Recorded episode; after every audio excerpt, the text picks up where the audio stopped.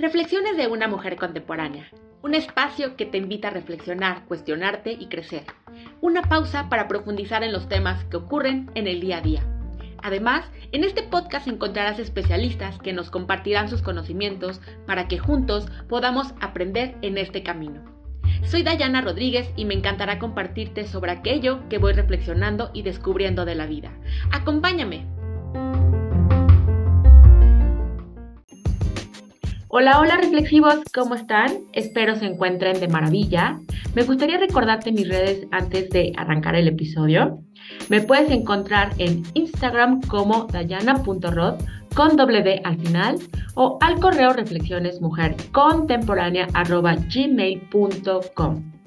Me encantaría que me platiques sobre ti o si te gustaría que hable de algún tema en especial. Y recuerda que si te gustan estas reflexiones, las cuales hago con mucho, mucho, mucho cariño para ti, no olvides por favor compartir y suscribirte porque eso es de gran ayuda. ¿Te ha pasado que te paralizas al tomar una decisión? ¿Te da miedo equivocarte o no saber si es la mejor opción en tu vida? Así que optas por mejor no decidir y quedarte en tu zona segura. Pero me gustaría que reflexionemos juntos si esta zona te llevará al lugar que tú quieres para tu vida. Así que arrancamos.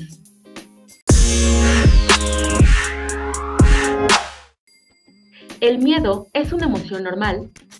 Como ya vimos en el episodio de las emociones con el psicoterapeuta Yair, si quieres escucharlo, aquí abajo te voy a dejar el link para que puedas comprender más sobre ella. Como te decía, todos sentimos miedo, sobre todo cuando se experimentan situaciones nuevas o desconocidas. Lo sé, es como sentir que te avientas a un barranco con los ojos cerrados sin saber a dónde vas a llegar o qué va a suceder. Hay que acordarse que el miedo está ahí para recordarnos que debemos cuidarnos para evitar que nos sucedan cosas malas. El problema, creo yo, es que muchas veces nuestro cerebro nos advierte de cosas que realmente no tendríamos por qué temer como es el caso de tomar decisiones. Pero no funcionamos así. Ante un estímulo nuevo podemos llegar a experimentarlo porque no conocemos que hay un paso adelante de esta decisión. Aquí entra lo que te decía al principio, que podemos llegar a tomar el camino fácil, que es quedarnos en nuestra zona segura para evitar averiguar más allá. Entonces, si comprendemos que el miedo es algo que experimentamos de manera normal, ¿Quiere decir que las personas que se arriesgan a tomar decisiones no tuvieron miedo? Yo estoy casi segura que sí lo sintieron, con sus excepciones como todo en la vida. Pero muchas personas sentimos miedo a la certidumbre, a lo desconocido. El punto está en arriesgarse y asumir que esa decisión puede traer consecuencias y que debemos ser responsables de ellas, pero que también puedes descubrir un nuevo camino que quizás te va a apasionar o encantar. ¿Y cómo vamos a saber si algo nos gusta o no si no lo intentamos? Si no nos aventuramos a buscar nuevas formas que nos motiven o nos inspiren. Siempre existen dos puertas que podemos abrir. La decisión está en nosotros de cuál queremos elegir. Y es que solemos pensar demasiado en si debemos o no arriesgarnos. Y entiendo que es difícil, pero yo te invito a que te cuestiones si ese miedo a tomar esa decisión está impuesto por cosas que otros te han dicho o por ideas negativas que te has forjado a través de los años. Recordemos que nadie puede tomar las decisiones por nosotros y que tenemos el derecho a decidir cuál es nuestra mejor opción para nuestra vida. Pero si piensas que no vas a sentir miedo al hacerlo, casi te puedo asegurar que eso no va a pasar pero también tienes la opción de hacer eso que tanto quieres aún sintiendo miedo. Y ojo, cualquier sueño es maravilloso siempre y cuando no lastimemos a otras personas.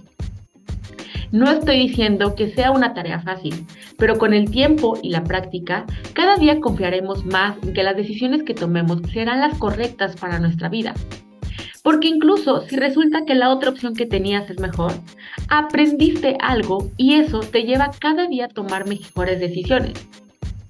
Confía en que todo es como tiene que ser y siempre hay una nueva oportunidad para hacerlo cada día mejor. Espero que te haya servido esta reflexión y si conoces a alguien que también esté en este proceso, por favor no olvides compartir y suscribirte. Realmente me ayuda muchísimo y me da mucha alegría ver cómo vamos creciendo cada día.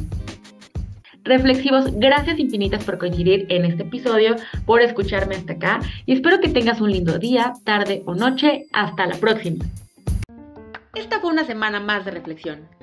Gracias infinitas por acompañarme en este episodio. Si te gustó, por favor no olvides suscribirte y compartir con esa personita que le puede llegar a interesar este tema y así podamos crecer en esta comunidad.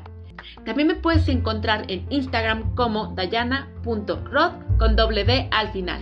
Espero que tengas una linda semana. Hasta la próxima.